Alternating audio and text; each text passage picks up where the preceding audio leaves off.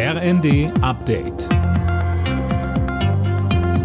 Stündlich neu. Auf den Punkt informiert. Ich bin Fabian Hoffmann. Guten Abend.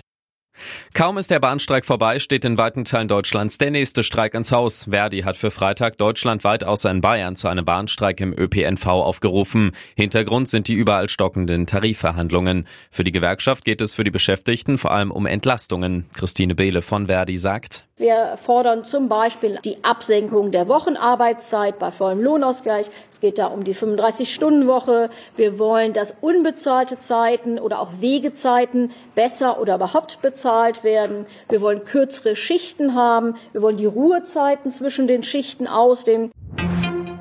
Bundespräsident Frank-Walter Steinmeier fordert ein breites Bündnis gegen Extremismus in Deutschland. Er sagte, wenn unsere Demokratie angegriffen wird, dann ist eine Grenze überschritten, bei der Gegensätze hinten anstehen. Am Wochenende sind wieder Hunderttausende Menschen gegen Rechtsextremismus auf die Straße gegangen. Ein gutes Zeichen, so Steinmeier. Nationalistische Abschottung, das Gerede vom Austritt aus der Europäischen Union, Hass auf Menschen mit Migrationsgeschichte, diese Ideologie der Extremisten ist Gift für unsere Volkswirtschaft, Gift für Arbeitsplätze und Wohlstand. Sie ist eine Gefahr für unser Land. Jetzt ist es offiziell, die KDW-Gruppe hat Insolvenz angemeldet. Zu der Gruppe gehört nicht nur das Luxuskaufhaus in Berlin, sondern auch das Alsterhaus in Hamburg und Oberpollinger in München. Der Betrieb in allen Häusern soll aber weitergehen.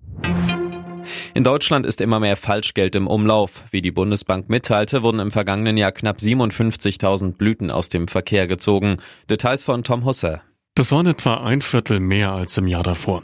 Die Bundesbank verweist dabei vor allem auf einige größere Betrugsfälle, bei denen etwa teure Autos oder Schmuck mit gefälschten 200 und 500 Euro Scheinen gekauft wurden.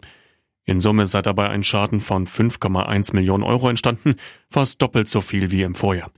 Bundesbankchef Balz betonte aber auch, für Otto Normalverbraucher sei das Risiko weiterhin gering, mit Falschgeld in Berührung zu kommen. Alle Nachrichten auf rnd.de